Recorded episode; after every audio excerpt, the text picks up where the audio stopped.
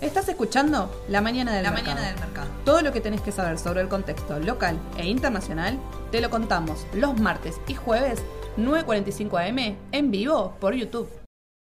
Buenos días a todos, ¿cómo les va? Bienvenidos a la mañana del mercado. Qué tempranito, buen día, Edu, Buen ¿cómo día, va? todo bien. Te andaba corriendo por la oficina porque no venías acá para, Sí, te sí, andaba sí, ahí estaba- estaba muy, muy, cafecito. muy, sí, cafecito, muy caluroso, viste, Claro, mucha humedad, viste. Humedad, ya pedimos que nos prendan el aire acondicionado si no, nos morimos acá, pesadito. morimos. No arrancamos, me parece, o sí arrancamos. ¿Arrancamos? No arrancamos.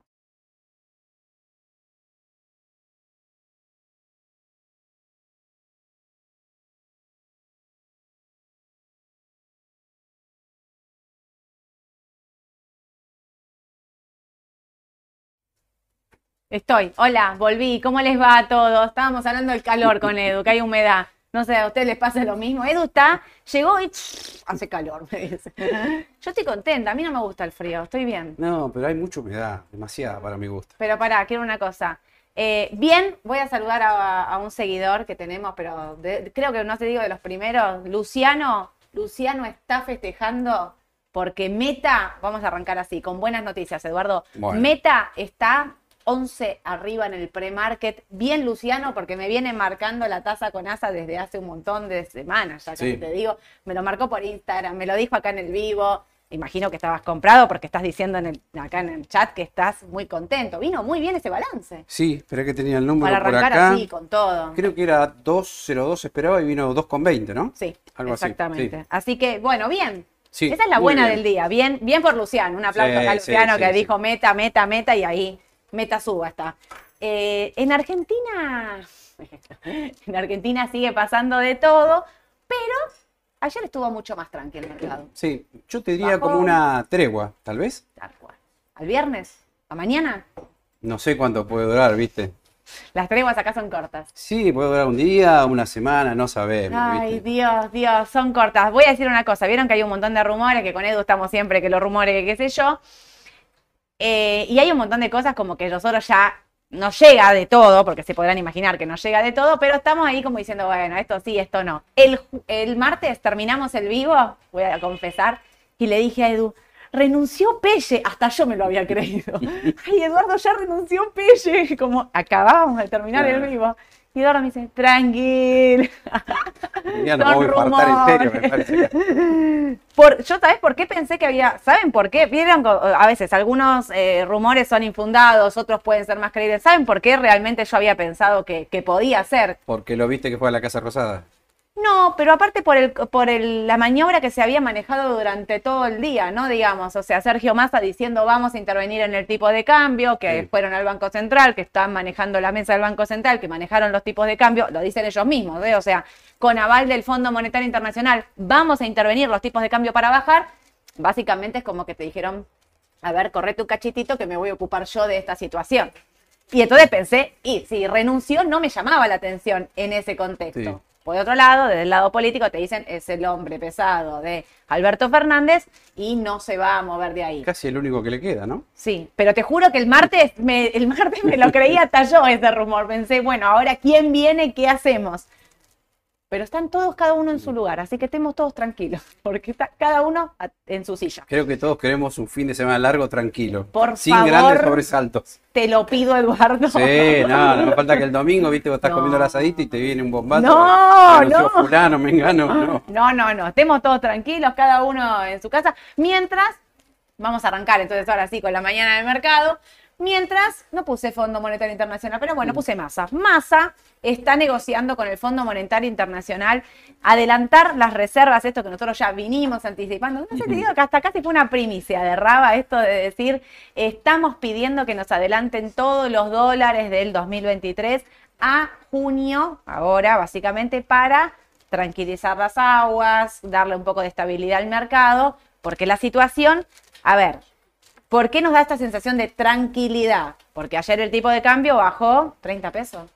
Bajó el, bastante. el dólar blue Eh, bajó de sí. 4.98, no sé, habrá cerrado 4.70 más o menos. 4.74 por ahí me parece, sí, sí. Esto acompañaba la baja del día anterior de eh, el dólar MEP y el contado con liquidación. O sea, primero se dio en lo, en la- en lo bursátil y el día después acompañó el dólar Exacto. blue. O sea, no iba a quedar con esa brecha, esto lo sabíamos. Por eso la baja de ayer del dólar blue nos sorprendió en el mercado. Aparte, como les digo siempre, no podemos ni contabilizar cuánto es, si realmente se está operando, cada uno te dice un precio distinto, pero la baja del contado con liquidación y dólar MEP el martes era récord de operaciones, con 100 mil millones casi operados en los últimos ahí minutos, era, estaba bien marcado y bien controlado.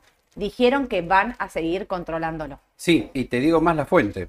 Sí. Eh, yo mismo lo escuché en Radio Rivadavia, Willy Cohen, un Sí. periodista que siempre está en la parte económica, y él decía, eh, ayer intervino el gobierno y hoy va a seguir interviniendo Sí. en el mercado de bonos, en el mercado de futuros, y hoy quizás a través de la tasa de interés, porque la intención es llevar la tasa de interés del 81% anual al 85%.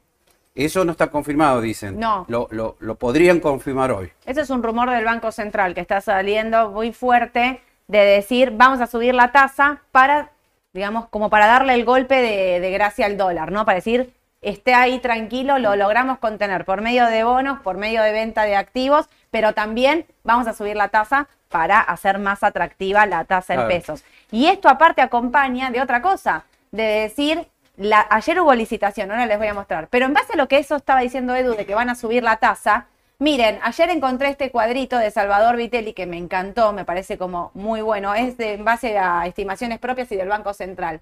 Y él hizo acá una cuenta muy fácil, digamos, si suben la tasa 50 puntos, ¿a cuánto se iría la tasa real y la tasa efectiva, no? Entonces Edu está diciendo que está 81 O- ahora. 81 está ahora Y y la llevarían a 85. 85, o sea, subiría 400 puntos, nos iríamos a un 7 mensual y a un casi 129 efectiva. ¿Esto saben para qué es? Para atacar la inflación, así, con Claro. todo. Pero viste que decían también en la radio que eh, no es mucho una suba del 81 al 85, No, no es porque estamos viendo que la inflación, si este mes, ¿te acordás que la semana pasada dijimos da un 8, un poquito menos?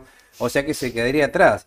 Y además los nuevos sondeos que están saliendo, de hecho una persona lo dijo ayer en un medio, Mm. eh, creo que es Sabore, el titular de almaceneros de la provincia de Buenos Aires, dijo, de acuerdo a lo que vemos de nuestro negocio, la inflación ya podría estar en 12%. Sí, Algo que dijo también un economista, Juan Burr, pero para agosto. sí. O sea que se puede adelantar Todo esa esto se suba. adelantó. Y porque la suba del dólar va a impactar directamente Está en precios. impactando.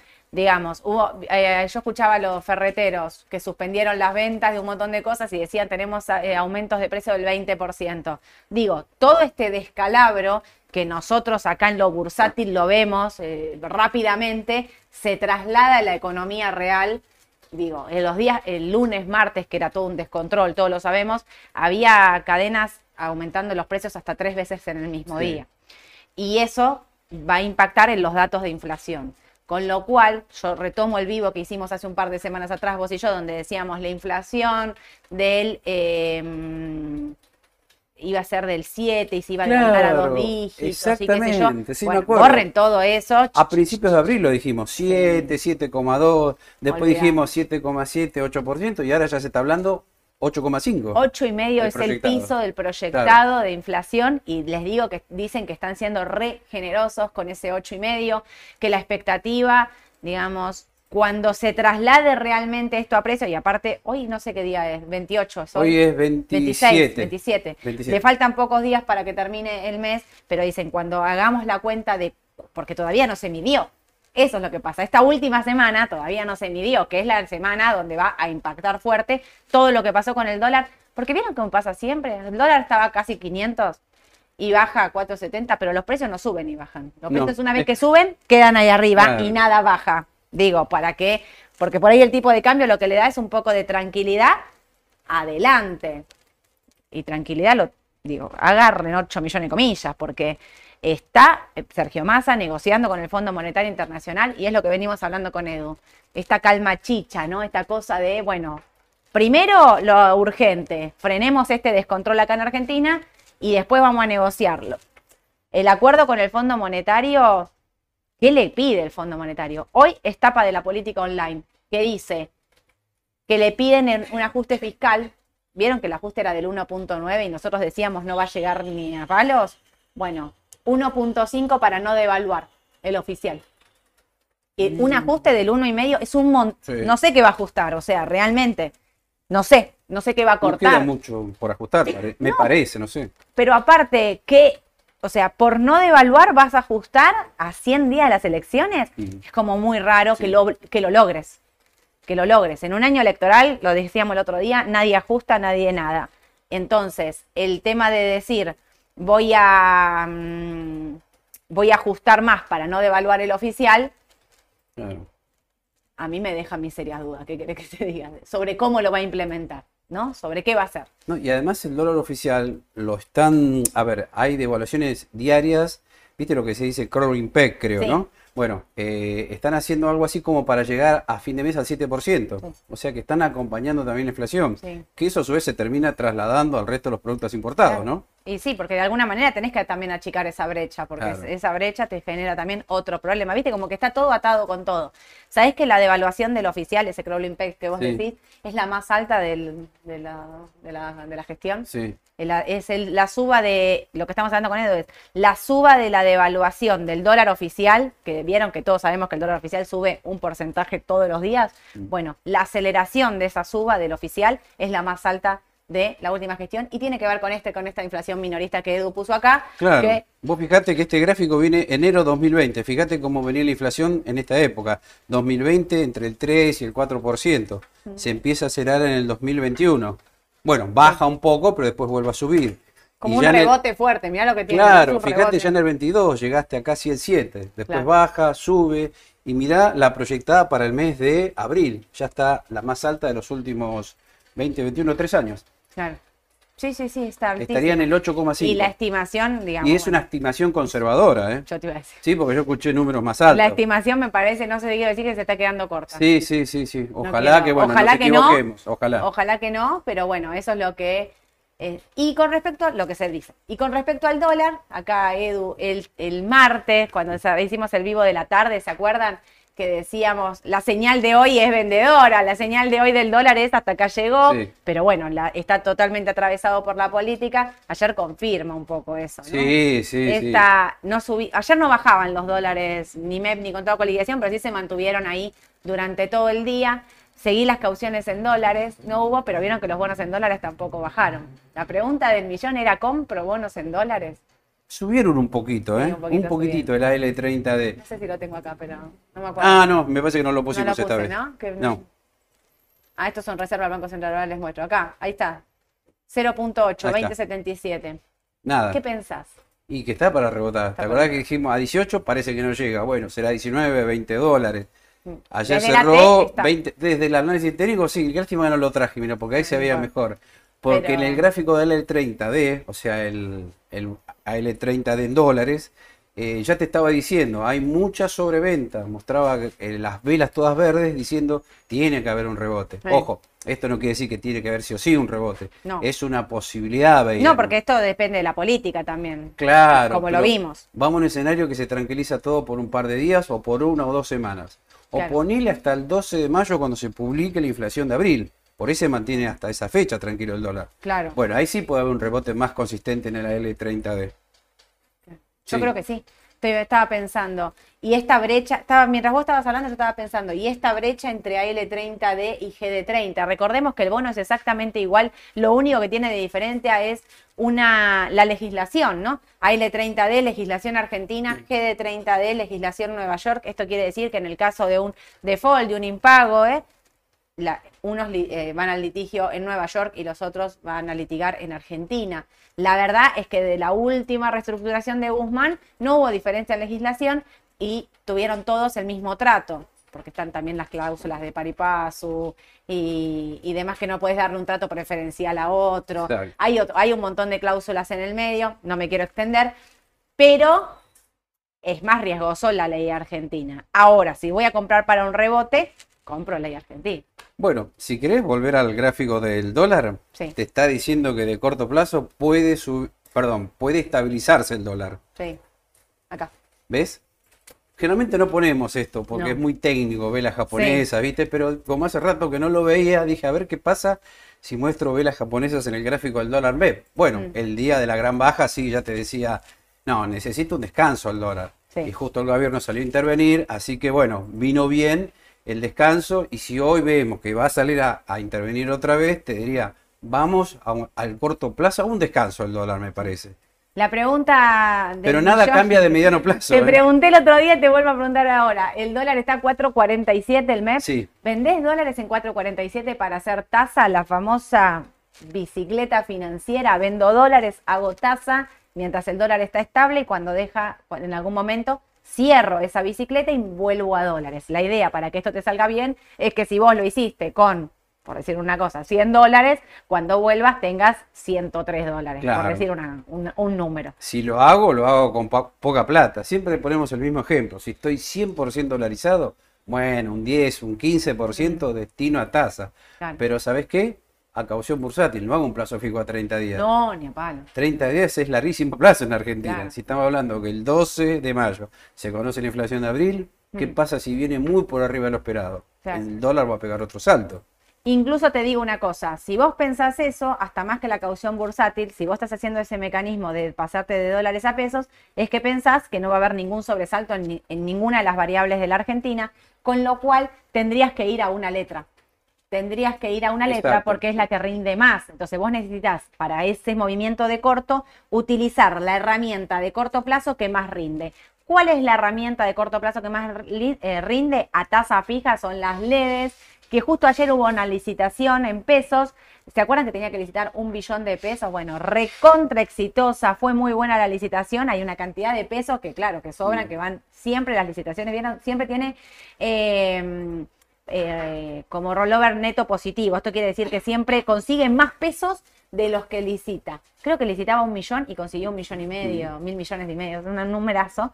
Eh, pero subió la tasa también le mete presión al Banco Sí. Central con lo que hablábamos antes, porque la tasa efectiva, la tasa efectiva de la LED se fue a 135, es su valor más alto de toda la curva y desde que empezaron a licitar letras. Eso también tiene que ver por la- el alza de inflación, se empiezan a adelantar a estos datos que van a venir. Entonces, si vos vas a vender dólares y vas a hacer tasa, la tasa la tenés que hacer con la letra. Está cerrando la S28, que es la de la 28 de abril, y viene Hacés la de mayo. S31Y3. S31Y3, que es la de mayo. Claro. O sea, siempre lo tienen que hacer con la más cortita. No se vayan a septiembre, octubre, ¿no? Mm. No se vayan a nada de eso, porque la idea es un rendimiento alto en pesos de corto plazo. Riesgo y están vendiendo dólares. ¿Estás pensando que el dólar va a estar tranqui? Digo, ¿cuánto es tranqui? ¿Cuatro, ¿A dónde lo ves? Y que o se manti- 4.47. el MEP o se mantiene en 4.47, 4.46 o Mm. eventualmente podría ir a 4.40 más o menos, Claro. en el peor de los casos, si baja un poquito más. Convengamos igual, y, y es bueno decirlo, esto es solo corto plazo, ¿no? Yo creo que nada cambió en la realidad económica, financiera, por eso le decimos, la tendencia del dólar es a que siga subiendo. Pero por ahora va a descansar. No sabemos si son dos días, una semana o hasta el 12 de mayo. Obvio. Javier nos dice eh, que el dólar no mira la T, que es imposible saber para dónde va a salir con AT. Es verdad, lo decimos siempre nosotros. No puedes mirar solo la T en el dólar, esto es una realidad, porque está atravesado por la política. Digo, hoy renuncia Massa, el dólar va a 800. Digo, estoy no, este- no estoy diciendo ni que renuncia Massa ni que el dólar suba a 800. Estoy diciendo uno- un ejemplo. Pero eh, lo que nos sirve a nosotros de la T es para saber dónde estamos parados, ¿sí? Por eso lo hacemos, porque en este momento Sí. nos sirve para decir, bueno, lo miramos como un activo financiero más, hasta dónde llegó, dónde corrige, y claramente esto está atravesado por la política económica del país y, y- y política eh, de política, ni siquiera de, de personas, digamos, Es ¿no? O que sea, yo no estoy de acuerdo con lo que él dice, tiene razón, tenés Claro. que mirar lo fundamental. Esto es una herramienta adicional, la podés usar o, si querés ni la mires, pero por lo menos te va delatando Claro. a ver si hay algo de sobrecompra. Ah, no, pará, llevamos ocho días de suba consecutiva, va a haber una tomita de ganancias. Bueno, Claro. te sirve para eso, ¿no? Para operar en el muy corto plazo, me parece. Tal cual. Diego nos dice, el que no baja es el CCL, ¿sería conveniente esperar que baje y meterse fuerte en CDR? Ojo, Diego, que el CCL sí bajó. Este día esto fue el martes. Sí. El martes, que el MEP tocó 4.70, el contado con liquidación estaba 4, no te quiero decir 4.84, 85, casi Sí, 4.90. sí. O sea, el CCL también ya subió y corrigió. Hizo esta misma vela que hizo el MEP. Por eso, ahora lo vemos que ayer bajaba un 1,5, estaba tranquilo, porque ya subieron y bajaron en el Sí. intradiario del martes. Están en una situación casi igual porque la brecha entre MEP y contado con liquidación no se dispara, incluso está alrededor del 3%, que es lo que ya se viene manteniendo. Y te digo más, algunos CEDAR zafaron, como Microsoft, que vino muy buen balance, y era de las pocas especies de CEDAR que subía a 4 o 5%. ¿eh? Obvio. Totalmente. Y, y re- y hoy, bueno, Meta, eh, Vamos a CEDAR de Meta que va a subir estar subiendo. entre los 8 y el 10% por lo menos, a pesar de que por ahí el CCL queda neutro o baje. Tal cual. Para que quiero contestar un par de preguntas porque hay ya un montón. Andrés dice, yo soy de los que compro bonos en dólares esta semana y yo mi parte de riesgo de la cartera, sí, también. Eh, Guillermo, ¿conviene comprar a L30 para especular en el precio? Yo repito, creo que sí. Vos Yo creo también, que sí. ¿no? Sí, sí. de sí, riesgo. sí. Maximiliano dice, buen día Sole, ¿la L30 pensás que ya arrancó el rebote o, o apenas deje de intervenir masa, cae a 18? No, yo creo que por la intervención de masa es que llegó a este precio, porque lo que están haciendo es vender. Entonces, yo digo, si masa deja de intervenir o lo deja acá tranquilo, digo, si no tiene la necesidad de salir con la artillería pesada, bajar el tipo de cambio, mientras negocia con el Fondo Monetario Internacional, y veo una posibilidad de Ahí la estabilización paridad o podría subir. de que la paridad rebote. Recuerden que la L30 yo lo miro en dólares, pero ustedes lo pueden mirar en pesos o en dólares. Digo, lo miramos en dólares para que sea como siempre más limpia la cotización de rendimiento y todo, pero pueden hacerlo en, en el precio, eh, en la moneda en la que quieran. Fabián nos pregunta si conviene hacer una caución bursátil a 30 días. Yo no soy de las partidarias de hacer una caución bursátil a 30 días y te explico por qué. Porque supongámosle que ayer hiciste una caución bursátil a 30 días y cerraste a la tasa de ayer ponele que el rumor de que el Banco Central suba la tasa, esto sea verdad. Mm. Y vos te quedaste atado a 30 días con una tasa eh, baja, porque si hoy la sube a 84, 85, como dijo Edu, eh, la caución también va a subir. Entonces, para mí les conviene, si no lo quieren estar haciendo diario, ah, no sé, semanal, tipo, que son, la caución bursátil siempre se manejaba históricamente semanalmente. Ahora con el tema de los money market y los pesos, de que líquidos de- diarios, se maneja fuertemente en un día a día. Pero si no, la podés hacer semanal y la vas renovando semana a semana. En el caso de una suba de tasa, perderás un par de días de tasa. Pero digo, vos lo puedes hacer a la fecha que elijas, un día, dos días, tres días, cuatro La días. puedes hacer a 30, 60 si querés también. Claro, yo no la haría larga por esto de la suba de la tasa que te quedás anclado, viste como el plazo fijo por poco. Eh, que que no el- podés, no, no, o sea, para mí pierde el sentido de la La, caución. la a 30 teoría te dice eso además, si va a un Claro. contexto de tasas en ASA, que seguro que va a haber este mes, el mes que viene, bueno, hacerlo cada siete días la caución y vas a ir agarrando todas las subas de tasa que encuentres en el futuro. Lo estoy pensando del lado de tengo pesos y coloco pesos. Ahora, si estás del otro lado y querés sacar pesos del mercado, saca hoy la caución más larga que consigas.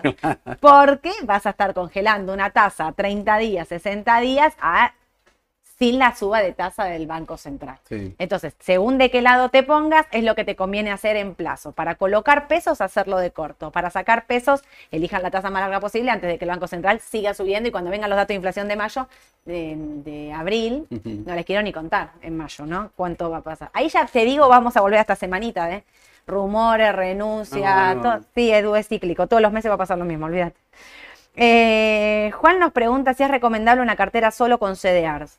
Y según tu perfil, Argentina tiene alto riesgo. Entonces, cualquier papel que vos elijas de Argentina con riesgo, eh, vas, eh, le pones mucha volatilidad a la cartera. Si vos querés un perfil más conservador, vas a CDR. Ojo, dentro de los CDR tenés también desde Tesla, que no es conservadora, Claro. hasta papeles como Coca-Cola, súper conservador. Es más, yo te diría que hay dos perfiles eh, conservadores, me parece, ahora A en ver. el mercado. Tenés el que dice, bueno, yo veo que esto va a explotar todo, que el dólar va a seguir subiendo. Bueno, pasate a CDR, Coca-Cola, Procter Gamble, McDonald's, por ejemplo. Pero hay gente que también puede decir, no, pero yo también el mercado norteamericano no lo veo subiendo. Me llevo los dólares afuera y compro bonos del tesoro. Sí. Que lo dijimos, el TLH. Sí. Por ejemplo, gente que conozco que hizo lo siguiente, vendió una sí, propiedad dijo, no, yo me voy a Estados Unidos, me compro un bono del tesoro y me quedo tranquilo hasta nuevo aviso. Tal cual. Sí, sí. Eso es más conservador Más todavía. ese es el que quiere salir absolutamente de todo riesgo local, que piensa que no hay ni oportunidad, ni acá, ni en Argentina, ni en ningún lado. Y viste cuando decís, bueno, paso de la tormenta. ¿Dónde paso la tormenta? Yo siempre digo esto, dentro de la diversificación, uno también diversifica en dólares. Y de- dentro de diversificar en dólares, no es tener todos los dólares acá en Argentina en caja de ahorro o en caja de seguridad. Diversificás también ahí. Tenés una parte en caja de seguridad, tenés una parte en Estados Unidos, digo. Y como dice Edu, en Estados Unidos puedes tener en activos o en bonos del tesoro, que sería como lo más conservador. Y cuando pase toda la tormenta, bueno, volvés o ves qué pasó, de dónde estás parado, que, cómo terminó todo esto, si querés volver a invertir. Claro. Digo, no siempre tener la- todos los dólares en caja de seguridad es diversificar. Eh, digamos, yo prefiero siempre tener, Porque no sabes dónde está la oportunidad. Digo, en algún momento, recuerdo, Edu, también seguramente, la brecha entre MEP y contado con liquidación llegó a estar al 10%. Esto quiere decir que si vos te llevabas los dólares para afuera, pagabas un 10% de más para llevártelos para afuera. Eso es riesgo local, miedo a que te saquen los dólares de acá.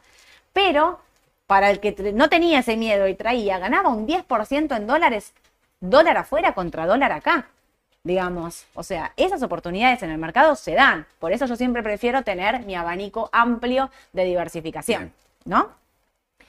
Eh, espera, ¿es posible dolarizarse a través de una letra? Eh, Fernando nos pregunta. Claro que sí. Eh, la S28A3, supongámosle todavía, hoy es 20, ¿qué día me dijeron? Hoy Ay, es perdón, 27. nunca sé qué día Jueves vivo. 27. Jueves 20, nunca sé en qué día vivo. Hoy es el último día, no, hacela ya con la de mayo si querés, pero comprás la de mayo S31Y3, ¿no? Comprás la de mayo hoy en contado inmediato y mañana la vendés en D y ya te hiciste de dólares con una menor volatilidad, eso es para los que quieren comprar MEP, con una menor volatilidad que haciéndolo con un bono, ¿no? Edu, vuelvo a las noticias, pues ya me Dale. voy. Para, ¿qué más tenemos? La licitación, les dije, fue exitosa, dólar, Banco Central, masa, balances. Balances. Balance. Balances. ¿De afuera o de acá? Hace un mix, porque te puse balances acá, balances allá, así que te Bueno, dejo hablar, todo lo que quieras. lo local. Dale, hagamos lo Bueno, local. eh, igualmente de marzo todavía no llegó casi nada. La única que llegó estos días fue Texar, que ya lo dijimos, que es Ternium Argentina. El código es TXAR. O si Sí. quieren verlo Ah, justo mejor, estaban preguntando por Exsiderar, eso. ¿no? Sí. Bueno, ¿qué pasa con este papel? El balance vino mucho mejor a lo esperado. Estamos hablando del primer trimestre, cerrado el gráfico, ¿no? 31 de marzo. Eh, sí, sí tenemos. O sea, el periodo de enero, febrero, marzo. Lo presentó el 24 de abril, mucho antes de lo previsto también. Solía entregarlo más o menos para el 28, 30, pero bueno, se adelantó un poco más. ¿Qué estamos viendo en Texar? Bueno, miren este gráfico. Acá sí hay una verdadera sobrecompra. Sí. Si no mire mal, llevamos en Texar 14 días de suba consecutiva. ¿Y por qué es esto? Yo creo que primero por una cuestión de cobertura, porque es un papel que exporta, se beneficia si hay una devaluación del dólar oficial, tiene inversiones en el exterior también valuados a dólar oficial, y creo que lo más importante es el dividendo, porque dijimos que el dividendo es 30 pesos con 19 por acción, un monto yo te diría muy alto, y que encima lo va a pagar con tres bonos. Sí. Uno de ellos creo que es el GD 41. 35, 38 y 41, si mal no recuerdo. ¿Y cuál es el beneficio acá? Que vos cuando recibas el 4 de mayo esos bonos, bueno, te los podés quedar, los podés vender, pero si los vendés, los podés vender en dólares. Claro. O sea que es una manera de hacerse en dólares cobrando este dividendo en especie. Exacto. Ténganlo Justo presente. Sergio preguntaba eso, así que bueno, si mal no recuerdo, el martes. ¿Hasta cuándo podemos comprar Texar para comprar esto? Repetimos, hasta el viernes, Mañana. hasta mañana. ¿Por qué? Porque el lunes es feriado, el martes se hace ex, ¿por qué? Porque son 48 horas hasta el 4 de mayo, o sea que sí, hoy y mañana para el que quiera comprar. Igual que sepan que viene con mucha fuerza el papel, en algún momento va a corregir, ¿no? Creo que yo tenía un numerito por acá que me lo anoté, bueno, podría estar el techo 380, 420 más o menos, un rango amplio les doy, ¿no? Estamos bastante cerca, ¿no? Y Y, sí. ayer subió el 6%, creo que no sé si fue la mejor suba del Merval, ¿eh? Impresionante. Así que creo que podría seguir subiendo hoy y mañana. Aparte también tiene lo que decimos siempre, aparte de sus buenos balances, tiene el tema de eh, estar atado al oficial, eh, son refugio, esta y aluar. Digamos, para mí son dos papeles que, que hay que tener y mantener. Por ahí de corto entiendo que es difícil entrar, de corto por ahí no, no te la jugás Sí. a comprar, pero eh, sí que decís, para tener y mantener, comprá, cobras el dividendo y te la quedas comprada y que venga lo que, que se venga lo que se venga, Edu sería. Escúchenme una cosa, yo tengo balances. Miren, traje Tenaris, con con todo el Banco Central. Tenaris. Tenaris, yo estoy anonadada, reportó una ganancia neta en el primer trimestre del 2023 de 1.129 millones, que se compara con la utilidad del mismo periodo del año pasado de 503. Edu, 1.129 millones contra 503. El mercado esperaba un beneficio por acción de 949 millones. Vos me decís, son todas buenas.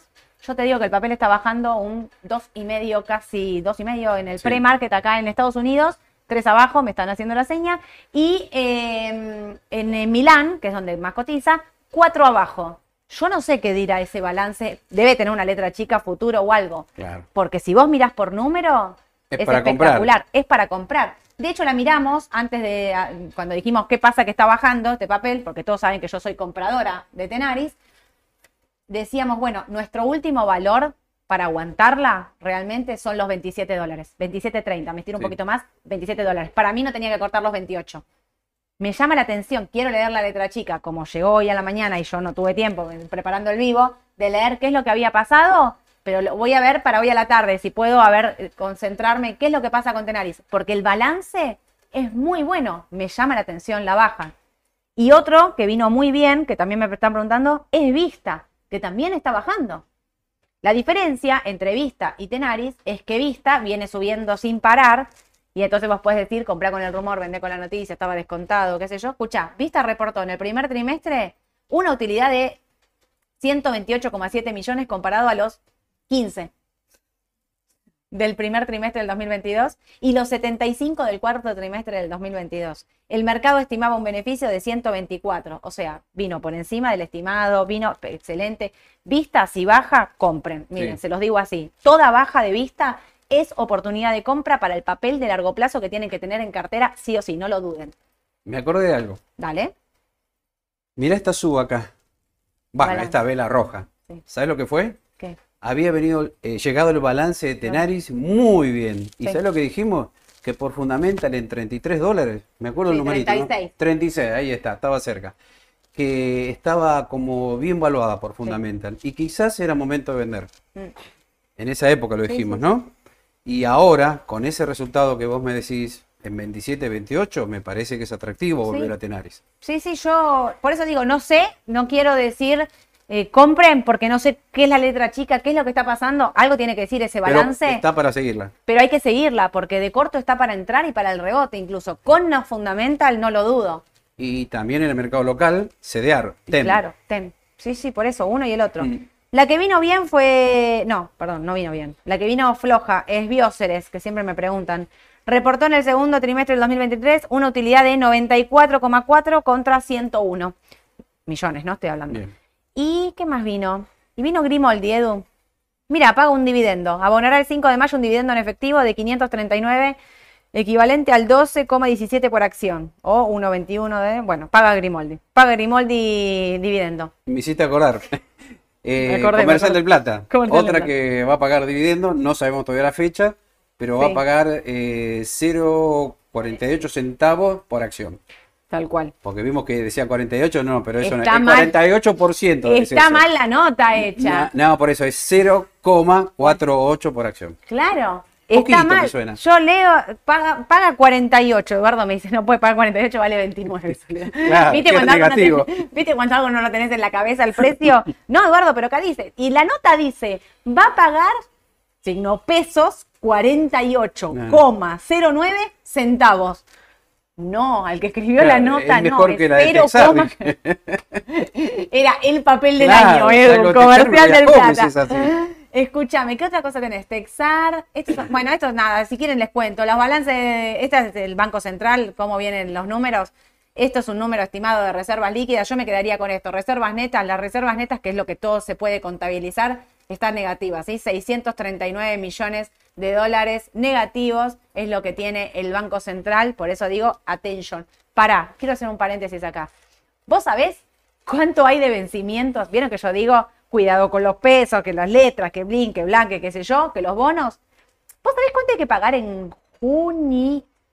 Julio, ¿Julio o junio? julio. Me perdí. Para que te digo. porque es un... Quedé anonadada cuando lo vi. Eh, fue como... un millón, no, un no, millón. ojalá fuese un millón. No. Pará. Ya te voy a decir. ¿Esto cuándo es? Julio. Claro, julio, porque tiene el TV23, el, el dual. 20 mil millones de dólares, Edu. Nah, ¿en serio? Sí. Se junta el dual. No, se junta el dual. Se junta las letras que ajustan por ser, las monedas dólar linked. Eh, y también hay que pagar los mil millones de dólares de todos los bonos en dólares. Julio, ¿eh? Así, tranqui. Pero no Si llegamos. nos mandan 12 no nos alcanza. Por eso te iba a decir. Hay que ver si, si nos llega a los 12, no sabemos todavía. pido. Hagamos fuerza entre todos, dale que llegan. Semino, Edu, nos faltó este hablar. Ah, Semino, sí, bueno, supongo Y ahora que contesto preguntas, ¿eh? todos se acuerdan del caso de Semino, que lo nombramos cuando llegó el balance, que hicimos el cálculo del PER que daba, que nos daba baratísimo. En ese momento andaba en 30 pesos, puede ser, o 28, 27, por ahí. Bueno, ayer subió el 16%, con un volumen extraordinario. Lo que me llama la atención de este papel, que también lo dijimos, bueno, va a llegar a 40, va a corregir, corrigió un solo día y a partir de ahí no paró de subir. 40, 44, 50 con 70 que cerró ayer. Bueno, da la impresión que se va a los 76 derechos. Esa es la gran pregunta. Porque viene siendo muchísimo, muchísimo volumen, ¿eh? Impresionante. Sí, sí, Sí. cambió totalmente, radicalmente. sí, sí, sí. No parece El ya un papel. papel del panel general con No. el volumen que tiene. Esto me hace acordar, ¿vos te acordás cuántos papeles pasaron del general al líder cuando empezaron a haber subas así muy puntuales allá por el 2016? ¿Sabés qué? Hace, no sé si dos, tres años atrás, Morice hizo lo mismo que Semino. Sí. Eh, Es verdad. Morice valía ponerle 6, 7 pesos. Vino con un balance que rajaba la tierra. Se fue a 10, a 12, 15, 20, se fue a 23 pesos en Claro. cuestión de meses. Así que ojo Terrible. porque a veces en el panel general puede haber este tipo de perlitas. ¿eh? Claro. Sí, obvio. Eh, Te la tenés que jugar en ese momento, Claro. salió bien, todas las del milagro salieron Por bien. eso digo siempre, miren los balances cuando llegan porque a veces puede haber sorpresas. Para Muy eso te buenas o malas. a vos, Edu, bien, todo. Vos para que nos digas las perlitas, porque esta no la dijiste. No, es que el veces- papel que no miramos, era literal. Pero es que a mí me pasa muchas veces, voy a bolsar, entro, Sí. no sé, tres, cuatro, cinco veces al día y digo, no, ¿para qué voy a mirar este papel? No tiene volumen, Bueno, vamos a mirarlo por las dudas. Y bueno, me encontré con la sorpresa de ese vino y no lo podía creer. Miraba los números y decía, no, no puede ser. Voy de nuevo, vez. hago de nuevo. Otra vez, no, no puede ser. Lo consulto, no sé, con alguien lo consulté acá, a ver si estamos viendo los dos lo mismo. Y no Claro. lo podía creer. No, no, Y terrible. hacía los y decía, no, tiene un PER de tres años, tendría que tener un PER de ocho. Claro, sí, sí, sí. Bueno, por eso nos lo dijiste. Muy bien, Edu, me encanta. Así que que vos agarró, bueno. entrando a bolsar cinco veces por día, Sí. me encanta, porque ahí me decís todo lo que yo no estoy mirando. Edu, tengo un montón de preguntas. Martín nos pregunta. Hola gente, ayer escuché que bajaron el CCL interviniendo con bonos. ¿Esto es así? ¿O el CCL se interviene con acciones y el MEP con bonos? Gracias y saludos. Eh, el, el CCL y el MEP, me quedé pensando, el CCL y el MEP se interviene por bonos, están interviniendo por bonos. Los bonos cotizan así. AL30 cotiza en pesos, AL30D cotiza en dólares. Dólares que van a parar a Argentina. O sea, vos vendés AL30D, son dólares que quedan acá en Argentina que van a tu caja de ahorro. Pero también existe, si lo buscan, AL30C. La C es de cable. Eso quiere decir que si vos vendés AL30C, vos tenés esos dólares que van a parar a Estados Unidos.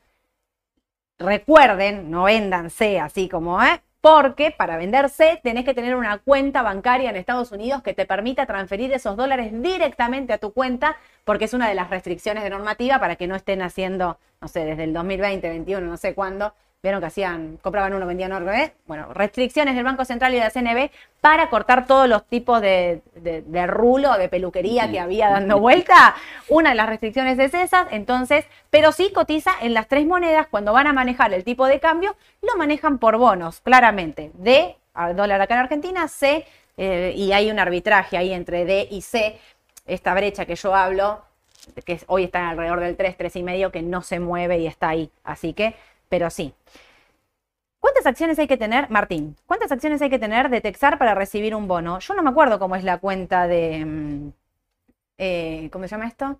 De cuánto va a pagar. Pero, o sea, vos puedes tener una acción de Texar, Lo que quieras, puedes Eh, tener claro. una, 100, de acuerdo a la cantidad que tengas, van a ser la cantidad de dividendos de Claro. bonos que recibas. Creo que era 0, algo, ¿no? Ahora, la verdad es que de memoria. Pero lo podemos poner si querés. Lo Sí. mandamos por, por el WhatsApp. Sí, igual un consejo que le doy al que va a comprar Texar y va a comprar un monto chiquito, Sí, yo no se lo aconsejo. ¿Por qué? Porque si es tan chico el monto, por ahí no le pueden entregar esos CDR porque son, es una cantidad menor a uno, entonces Claro. se lo terminan liquidando en pesos. puede ser. Menos los gastos, no sé si le conviene. Tal Debería cual. ser un monto más grande, ¿no? Diego pregunta, si compro hoy y vendo mañana, ¿cobro el dividendo? No. No. Tienen que tener eh, Texar comprada al 2 de mayo, que es cuando se hace ex. O sea, ustedes tienen que sufrir en el precio de la acción el ajuste de la co- del- para cobrar el dividendo. ¿Sí? Sí, y te digo algo más, me hiciste acordar, todas las empresas que estuvieron pagando dividendo, a ver si me acuerdo, Aluar, Mola, Molinos, ¿sabes lo que pasó? ¿Qué? Se hicieron ex y a los dos, tres días se comieron el dividendo. Aluar ¿Qué quiere también. decir esto? Va un ejemplo de Texar, ponele que cierra el viernes 400. El martes arranca ex en, sería 370 más o Sí. menos. Bueno, ¿qué quiere decir comerse el dividendo? Que por ahí el miércoles cierra en 385, el jueves en 400, eso quiere decir que se comió el dividendo. Vos el jueves 4 de mayo vas a tener acciones valuadas a 400, más 38 pesos Del dividendo. del dividendo, que es en CDR, so- perdón, es En bonos en dólares. Que la- también les dije, pará, si esos bonos los podés vender en dólares, es una buena manera de tener Dolarizar. dólares, de dolarizarte. también. Acuérdense para vender en dólares que no tienen que tener eh, las normativas de CNB, que no tenés que tener subsidio a la luz, que no tenés que tener ningún beneficio del Estado, no tenés que haber comprado los 200 al oficial. 90 días para la compra del oficial, 180 me están pensando acá. Cambió el viernes, 180 los 200 al oficial. Gracias, Pri. Eh, bueno, espera, nos vamos. Eh, tengo más, pero no me las encuentro. preguntas? Aluar, Tomás, sí, obvio. Acá te quedas con preguntas, no te vas, Eduardo. Tomás nos dice, Aluar no para de subir. Sí. ¿Es conveniente pasarse a la L30 por unos días para hacer tasa si va a estar planchado el precio? Yo lo que te puedo decir, el gráfico de Alvar es bastante parecido al de Texar. Hmm. Para mí ya subió demasiado. No, creo que no lo tenemos. tenemos, No, no lo tenemos. Eh, creo que lleva 10 días de suba consecutiva. Me parece que, ya te digo, a ver qué valor estamos manejando ¿No Alvar. subió como un 35 en lo que va del mes, Aluar? ¿Alguien me confirma esto, please? Yo creo que Aluar me parece que ya se está agotando. Mm. Eh, puede ir a la expectativa de 3.30, evaluación. claro, 3.50, ya pagó el dividendo, 41 en el mes. Claro. Me parece, no, no sé si sería mala idea, no sería mala idea hacer eso, ¿eh? No. Por ahí vender Aluar y pasarse a otra cosa. Claro, pero yo acá lo que te diría, Tomás, es si vas a vender a Luar y te vas a pasar a L30, no es para hacer tasa. Si vas a pasarte Claro. a L30 es porque pensás que va a haber un rebote de las paridades de bonos. Para hacer tasa te tenés que pasar, como decíamos antes, a la letra que más rinde, que cuál es la S31Y3, que es la LEDE de mayo. ¿sí? No es pasarse a bonos. A bonos te pasás si vos pensás que va a haber una suba de las paridades eh, en, en bonos, que van a subir su precio en dólares, básicamente, ¿no? No, no para hacer tasa. Para hacer tasa, las LEDs, que son lo que tienen 135 efectiva, dijimos hoy, Sí. que licitó ayer. O, Esto. o si querés, podés vender Aluar cuando se aproxime a 3.50, 3.30 y diversificar. No sé, pasarte Claro. a tasa, caución, letra, algo a L30. No estaría mal. Y algo efectivo por las dudas también. Claro. Sebastián, mira, Sebastián Milne nos dice, soy presidente de una empresa importadora que accede al MULC. Yo como persona física, ¿puedo comprar CDR? Sebastián, yo te diría que nos escribas por privado, pero en principio te diría que si sos un accionista mayoritario de más del 25% de la compañía, no podés. ¿Y Pero los te digo- 100 mil dólares? ¿Hasta 100 mil Claro, dólares? por eso digo, escribinos por Ah, privado porque bien. hay mil normativas. Porque, a ver, la importadora, como importadora, no puede comprar más de 100 mil dólares en activos del exterior. ¿Qué son activos del exterior? La normativa es enorme. Podría traer un día Agustina que nos cuente la normativa. Sí. Eh, pero lo que dice la normativa es bonos con legislación Nueva York y los CDR entran en la postura de bienes en el exterior. Esos 100 mil al oficial los tenés que multiplicar por 220, no sé cuánto, 223, 224, no sé. Y eso no, eso sería tu límite. Ahora, si sos accionista mayoritario del mayor del 25%, entras en esa misma ley. Por eso digo, escribino porque te decimos, porque ah, te estoy diciendo muy por encima, pero créeme que hay un montón de cosas que, que podés y cosas que no podés, y formas de dolarizar. Alguien me preguntaba por IPF, ¿qué es lo que pasa, Alberto? ¿Algún dato se espera de IPF? ¿Qué es lo que pasa con IPF? ¿Saben qué es lo que pasa con IPF? Esto funciona así. Vieron que IPF salieron las sentencias de Maxus y la de la expropiación, que las dejan por afuera. Bueno, Argentina está apelando. En la apelación hay posibilidades, o sea, que, eh, que, por ejemplo, que Maxus diga e integre a... mm, Vieron que, a ver, para explicarlo sencillo, que IPF había quedado fuera de las, digamos, de... Primero, de Maxus habían dicho que era... mm, Iban a arreglar que iban a arreglar 200 y pico de millones. una cifra, una muy- cifra muy por mucho debajo. menor, claro. Me confundí. Pero la de la expropiación, vieron que la expropiación habían quedado por fuera de... Sí. mm, eh, YPF había quedado por afuera del litigio y quedó para la, para la Argentina. Bueno, como Argentina va a apelar esa sentencia, en la apertura es muy probable de que pidan que YPF se haga cargo también. ¿Por qué ellos van a pedir que YPF se haga cargo? Miren, es re sencillo. Porque es mucho más fácil embargar a YPF que embargar a un, a un país, Claro. que a un soberano. Y aparte, se podrán imaginar, digo, vienen hoy a embargar el Banco Central y se van con tres papeles de colores. Venís Claro. a embargar YPF, Sí, no, no. te llevas Por lo lo, menos que algo vas a encontrar. Entonces, estamos a la espera de ver si avanza esto o no, porque la eh, IPF que quedó por afuera en estas eh, apelaciones podría volver a entrar al litigio y yo creo que lo que no sube es por eso, porque están esperando noticias de afuera. ¿Y te cuento algo más? Sí. ¿De IPF? Sí. IPF viene aumentando las naftas a razón del 4% por mes, a Sí. principio de mes. O sea, a partir ya de, de este mes, en lo que fue, bueno, te marzo también, se está quedando afuera de, de tener un aumento real. Sí. Porque si en marzo le dieron el 4, en febrero también, y la inflación fue de 7,7, y ahora vamos a una inflación del 8, 8,5, y otra vez le dan un aumento del 4, y me parece que no le conviene al PF estos precios regulados. Puede ser que eso también la esté deteniendo un poquito, y además, mirarlos desde el punto de vista inversor, ¿qué está buscando hoy el inversor? Cobertura. Busca papeles de empresas exportadoras. Molino, Semino, Morix, eh, Aluar, Texar, en detrimento de los bancos y Sí. eh, IPF. Yo creo que, a ver, yo tendría IPF y seguiría comprando IPF a largo plazo. Pongo en un, en un sector aparte a los bancos, ¿eh? que creo que en este escenario se empiezan a complicar. Repito un poco lo del otro día.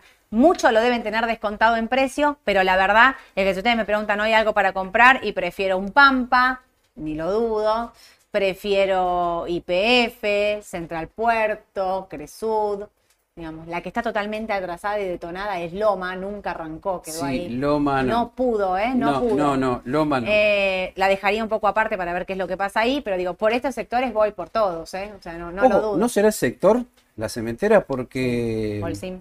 La ex Minetti, que es aparece con ese código, también está planchada, ¿eh? Sí, sí. Algo... Así que algo hay ahí en el Y sector. que si vos me decís que más a ir a, a pelear un ajuste del 1.5 fiscal, te voy a decir, no van a ser ni, ni una vereda. Claro.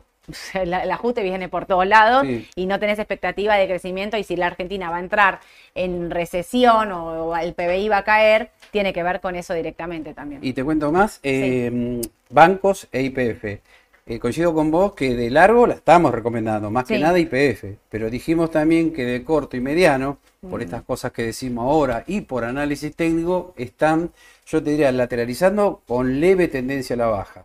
Sí, Pueden consultar los indicadores en la página RABA, ahí van a ver que estos papeles que le decimos están todos con señal de venta. exacto. En el Sí, MACD, por ejemplo, que serán para los próximos 30, 40 días, ¿no? Sí. No están de corto plazo dentro de los papeles buscados. No, la verdad es que no. No. No, no, están. Eh, cierro con esta pregunta de, bueno, Fabián me pregunta qué pasó con las ON de Arcor. Saben que ayer estuve con, en la charla de Gustavo Nefa, que es el director de, eh, Research for Traders, y le pregunté por la ON, porque él, digamos, como que puede saber mucho más del tema, y me contestó de decir, mira, Sole, eh, la obligación de negociable de Arcor, esta es una partecita que queda. Ya habían hecho un canje el año pasado, anteriormente, de esta parte de licitación que quedaba, y lo que queda, a ver, sería raro que el Banco Central no autorice este pago de 128 millones de dólares a la ON de Arcor cuando ya había cumplido con todo lo que se le había pedido. Lo que es raro es que lo pida de manera anticipada, sí, Sí. pero él me decía, no tendría por qué frenarse. Vamos a ver qué es lo que pasa con el Banco Central. Eh, ¿Qué pasa con el swap con China? Luz me pregunta, bueno, el swap con China, ¿vieron que los importadores ahora pueden pagar con yuanes y no con, Con dólares. con dólares? Bueno, tiene que ver un poco con esto. Hay un swap con China acá que nosotros vamos ejerciendo y nos van pasando dólares, pero Podríamos también hacerlo sin pasar de moneda a moneda. Es un cambio de lectura, básicamente, es muy lo mismo. Pero también es un poco para decir, yo creo, que es un poco para decir, abrimos otra, otra ventana en el caso de necesitar una mano y de que el Fondo Monetario no nos mande la plata. Esa es mi, mi lectura de, de, por qué lo hicieron justo en este momento, ¿no? Digamos, no, no es que cambie mucho. ¿Qué pasa con Loma? Nos pregunta Adrián. Lo que pasa con Loma, yo creemos que es esto, ¿no? Que digamos que se viene un recorte de la economía, que sí, que hay un recorte de la economía, que hay una la suba de tasa impacta en la actividad fuertemente. Podría haber recesión. Podría haber recesión. Dicen que va a haber recesión. Los economistas de afuera, los, los, bancos de afuera y demás, dicen que el año que viene Argentina tiene una caída de la economía impresionante. Hablan de inflación del 150%. ¿eh? 130, 150% para el 2024. Con lo cual eso, y si encima más a estar negociando afuera, que para no hacer una devaluación va a ser un recorte de, de fiscal del 1,5, bueno, básicamente en el recorte hace que papeles como Holcim o Loma no arranquen porque necesitan de la actividad económica para empezar. Así que por eso yo creo que no. Algo no que arrancan. me acordé cuando vi los números de Loma, que son buenos, pero ¿qué pasa? Si vos lo miras por fundamental, le decís, bueno, gana tanto, tiene este capital, qué PER tiene, qué perspectivas hay, y podés decir, che, ¿no será que está bien valuada la cotización del papel en función de los resultados que presenta? Exacto. Para mí sí, Podría para mí. Y además hace rato que viene muy planchada Loma, Sí. ¿eh? hace rato. Es que no hay una expectativa futuro. Yo creo que tiene que ver. eso. Exacto, tiene que ver con eso. Sí. Pero bueno, Edu, son y 37. ¿Nos vamos? ¿Una más? Eh, dale. Meta vino muy bien, dijimos, Sí. ¿no? Sube 14%. Vamos, Luciano, todavía. ¿Te cuento algo más? Algo más. Ya, ya dijimos que vino muy bien eh, Microsoft, Sí. eh, Alphabet, sí. ahora Meta, vino muy bien Coca-Cola también. Hoy viene Amazon. Hoy viene Amazon y te diría, ¿no será que el sector tecnológico empieza a arrancar a través Claro. del QQQ? Viene Dejo la Amazon- inquietud por lo menos. Epa, viene Amazon en el after. Viene Intel. Alguien me estaba preguntando antes por Intel. Viene Está en muy el baja after Intel, también. ojo, ¿eh? Intel no, sí, porque tenía una pérdida ahí de competencia importante. Intel habría que, que evaluarla A- a- un poquito a más. seguirla, sí. A seguirla. Eh, ¿Qué más vino? Bueno, nada, de balances. eh, Mastercard vino bien. Escúchame. Ah, la última, Sí. Tesla. Ayer salió una nota de Investing que decía, cinco analistas le bajaron el pulgar a Tesla. Mal, por el tema del recorte de los precios. El gráfico luce muy mal de largo plazo. Ah, mira. Sí, está contramano del gráfico del QQQ. Mientras el QQQ va así en tendencia, Tesla va así para abajo. Ok, mira. Bueno, manito para abajo para Tesla, pero agéndense este número porque este es manito para arriba, porque les mandamos un montón de alertas. Mando lo de. ¿Qué me había quedado? Lo de Texar, ¿no? Lo de Sí. Texar lo mandamos por acá, le mandamos el, por la alerta de WhatsApp, les contamos un poquito cómo es el dividendo. Les puedo pedir un favor, no sé cuánta gente hay conectada en este momento. Hay un montón. 860 personas ahí conectadas, Bien. les agradezco un montón que Muy nos bien. sigan, seguimos sumando gente. Bien. Háganme un favor, pónganle corazón a YouTube, a la, a la reproducción de hoy, así llegamos a más gente y acceden todos, todos a esta información, que a mí me parece que es súper valiosa, esto de todos, la información no hay que guardársela en el bolsillo, hay que compartirla. Exacto. Yo llevo esa bandera, hay que compartir la información para que todo el mundo pueda tener acceso, no solo invertir, sino a saber en qué instrumento invertir. Claro. Así que los espero hoy a la tarde, a las 5 de la tarde en la decisión justa. Se viene la T de Aye porque Mauro se nos fue de vacaciones. ¿En el medio? ¿Y Alejandro no iba a hablar de Cresur? No, porque Ale tiene, Ale le mando un beso enorme, tiene a su hijo enfermo, así Ah, que le bueno. mando que se recupere pronto. Sí, es una, sí, sí, una- sí, lo una sabía. fiebre normal, pero le mando un beso enorme a Ale que se recupere. Va a estar Aye haciendo AT. eh, vamos a estar analizando Tenaris, Vista, eh, Merval argentino, Merval en dólares, bonos. Conéctense, no se lo pierdan porque vamos a ver en qué precio tengo que comprar y en qué precio ya me quedé afuera. Decirle a ver qué opina de Tesla, si puede hacerla también. Ah, bueno. Eh, Aye, escúchame, Tesla. La puse en compromiso ya. Sumamos a Tesla también entonces. Hoy a las 5 de la tarde la decisión justa. Muchas gracias a todos. Que tengan un excelente día. Nos vemos a las 5 de la tarde. Beso.